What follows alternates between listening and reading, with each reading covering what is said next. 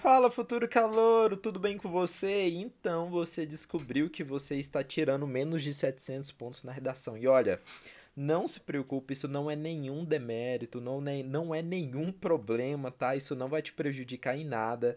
Ninguém começa, tá?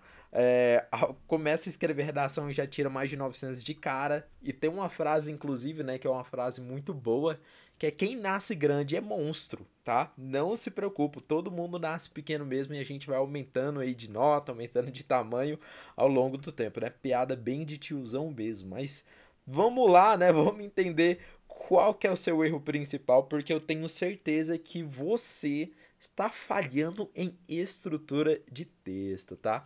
E olha só, se você puder nesse momento olhar para o mapa mental, é, para a gente ir acompanhando o mapa mental juntos, é melhor para você entender todo o conteúdo, tá? Mas se você não puder, se você tiver, por exemplo, num ônibus ou sei lá, em outro momento que você está deslocando e você está escutando esse áudio, ou você está até andando de carro aí no seu carro e colocou esse mini podcast no seu carro, não tem nenhum problema, não vai te prejudicar. Seria bom se você tivesse com o mapa mental mas não se preocupe, tá?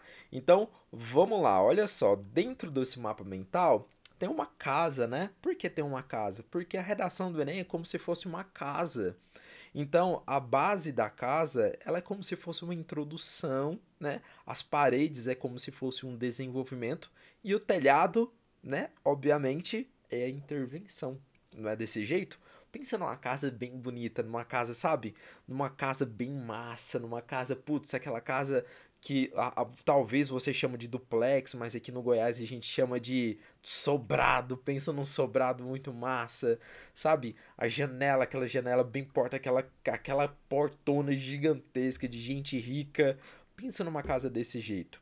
Uma casa desse jeito, ela foi bem planejada antes de ser executada. Você não concorda comigo? Pois é.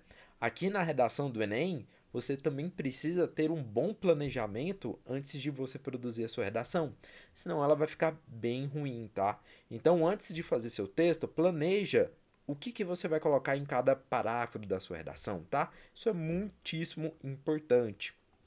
E para isso, inclusive, lá em aulas e conteúdo de redação, aqui dentro do repertório 2.0, tem uma partezinha lá específica sobre mapa do texto que a gente explica tudo isso de planejamento, tá? Mas Vamos lá em outra coisa muito importante. Olha só, você já entendeu que a redação do Enem é como se fosse uma casa. Mas outra coisa muito importante é a quantidade de linhas dentro de cada parágrafo. Futuro calor, isso é muito importante. Isso é muito importante, isso não é besteira, tá? Olha só pro mapinha metal, olha só aqueles bolsos lá da redação tão lindo, tá? Por quê? Porque isso é uma coisa que acontecia demais, tá? Quando a gente fazia monitoria que a gente pegava uma redação e aí o cara, o aluno, né, ele colocava ali a introdução, oito linhas bem top, sabe? Aquela introdução maravilhosa. Aí no D1 ele já fazia um, um D1 ali de umas sete linhas, já diminuía. No D2 ele já colocava quatro, sabe? Ele já tava cansado, ele já tava, putz, eu não quero escrever mais essa redação. A intervenção era duas linhas. Não, pelo amor de Deus, não faça uma coisa nunca dessa na sua vida. Além do seu texto ficar horroroso quando você coloca parágrafos com linhas com tamanhos muito diferentes, acontece que com toda certeza se seu parágrafo está muito pequeno, tem algum erro ali, tá? Então, tenta sempre manter a lógica de 6 a 8 linhas. Ali na introdução, olha só, a gente coloca a quantidade certinha de linhas nesse esboço do mapa mental, que ali na introdução a gente colocou 7, no D1 e no D2, respectivamente, a gente colocou 8 em cada, tá? E na intervenção, se eu não me engano, a gente colocou 7 também. Isso é uma quantidade legal de linhas que você pode adotar dentro da sua redação. Deixa eu fazer os cálculos aqui para ter certeza se dá certo. 7 mais 16 mais 7, ó, dá 30 linhas. Ai, dá bem, né? Beleza. Primeira coisa é essa, ó. Quantidade de linhas sempre tenta manter nesse padrão que fica bem legal. Sacou? Então vamos continuar, né? Agora, o desenvolvimento da redação é uma coisa que é uma das partes principais dentro do seu texto. Por quê? Porque se o desenvolvimento do texto tá ruim, a sua redação ela fica uma porcaria. Você perde pontos na competência 2, você perde pontos na competência 3. Aí a sua nota vai lá para baixo, e tá? E a melhor forma de você fazer esse desenvolvimento é o seguinte: você vai fazer dois desenvolvimentos, tá? Um D1 e um D2, não faça três parágrafos, porque a, a probabilidade de ficar ruim é muito mais alta do que a probabilidade de ficar boa, beleza?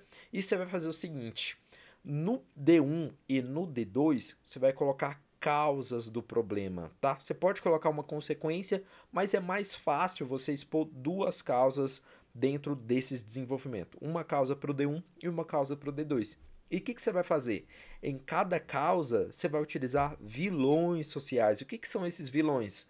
São entidades, são seres, são pessoas que ferram com a nossa vida na nossa contemporaneidade, na nossa sociedade. Por exemplo, o Estado, o Estado ferra com a gente todos os dias, não é? Então você vai andar de carro, o buraco tá uma porcaria, tem buraco e acaba com o teu carro.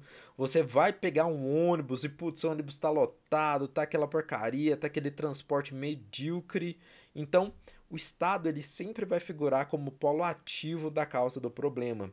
Outra causa do problema é a família, tá? Então a família, às vezes, sua família às vezes é preconceituosa, sua família às vezes te prejudicou, enfim. E aí você pode expor esses vilões sociais dentro dos seus desenvolvimentos para falar que a culpa do problema é deles, tá? Mas você não vai fazer isso de qualquer jeito. Você vai expor repertórios socioculturais unidos a esses, né?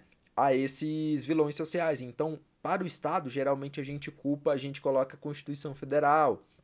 Na sociedade, geralmente a gente coloca o Bama. Na família, tem um repertório muito bom de do Bourdieu, se eu não me engano, tá? Não tenho certeza, mas depois você dá uma olhada lá no é Bourdieu, é, eu acho que é Foucault, que é a Ordem do Discurso. Na verdade, eu acho que é Foucault.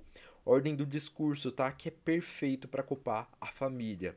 E beleza, você vai fazer isso no desenvolvimento, mas eu sei que está um pouquinho teórico, mas isso vai ficar muito mais claro na fórmula de redação, tá? Então, segura ainda que você vai entender melhor isso na, na intervenção. Só tenha ciência que você vai colocar uma causa do problema no D1 e uma causa do problema no D2. Tamo junto? Posso seguir? Então fala pode. Eu sei, eu sei que você não pode falar pode por algum, algum motivo, tá? E a próxima coisa muito importante que você erra em relação aos conectivos, especificamente com operadores argumentativos, tá? Se você coloca apenas um operador argumentativo dentro da sua redação, você perde 40 pontos na competência 4. Então, você nunca mais vai errar isso, porque você vai começar assim, ó, o seu D1.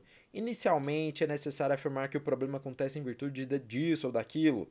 Aí no D2 você vai falar assim, ó, ademais, ou, ou ademais, o, o imbróglio também é persistente, ou senão você pode começar assim, outro sim, o imbróglio, ou senão você pode também colocar além disso. E na intervenção você vai começar assim, ó, portanto, urge a intermediação desse problema, ou senão você pode começar logo, é necessário a intervenção desse problema. Porque aí essas palavrinhas que eu falei de começo, inicialmente, primordialmente, ademais, outro sim, portanto, logo, são operadores argumentativos, tá?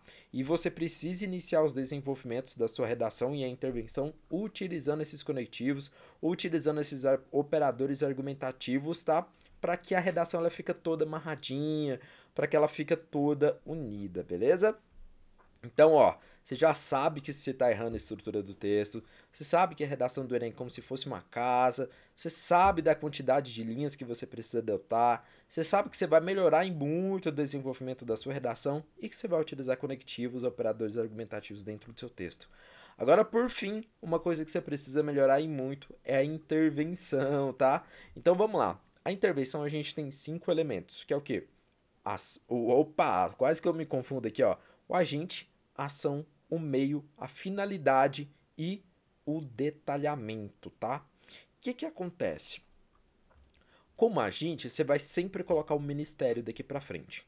Pode ser o Ministério da Educação, da Saúde, da Família, dos Direitos Humanos, enfim, vai depender do tema que você está falando.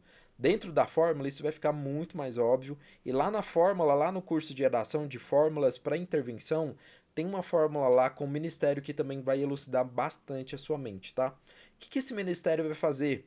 Ele vai fazer campanhas informacionais, que é um nome bonitinho para conscientização, tá? Então a gente vai falar que o Ministério da Educação ele vai promover campanhas informacionais com profissionais especializados nas mídias a partir de verbas da União, tá? Verbas da União é o nosso meio, é a, como, a, como a gente vai fazer isso, beleza? E qual que é a finalidade? A gente vai conscientizar a sociedade. Aí você pode detalhar essas informações assim, ó, tá vendo que a última parte lá do mapa mental tá escrito, ó, detalhe todas essas informações. Então, como você pode detalhar o ministério? Você fala assim, ó, para isso, o Ministério da Educação, órgão subordinado ao Poder Executivo, que é responsável é, pela promoção, é, pela preparação do indivíduo para o mercado de trabalho, para o meio social, deve promover campanhas. Olha só, nessa, nessa palavra que eu falei que ele é um órgão subordinado ao Poder Executivo, que é responsável por preparar o indivíduo para o meio social, eu já detalhei essa informação. Aí você vai falar campanhas informacionais é, com profissionais especializados, tais como psicólogos, psiquiatras. Tá vendo? Detalhei essas campanhas informacionais a partir de verbas da União que serão aprovadas pelo Congresso Nacional, retiradas do fundo rotativo.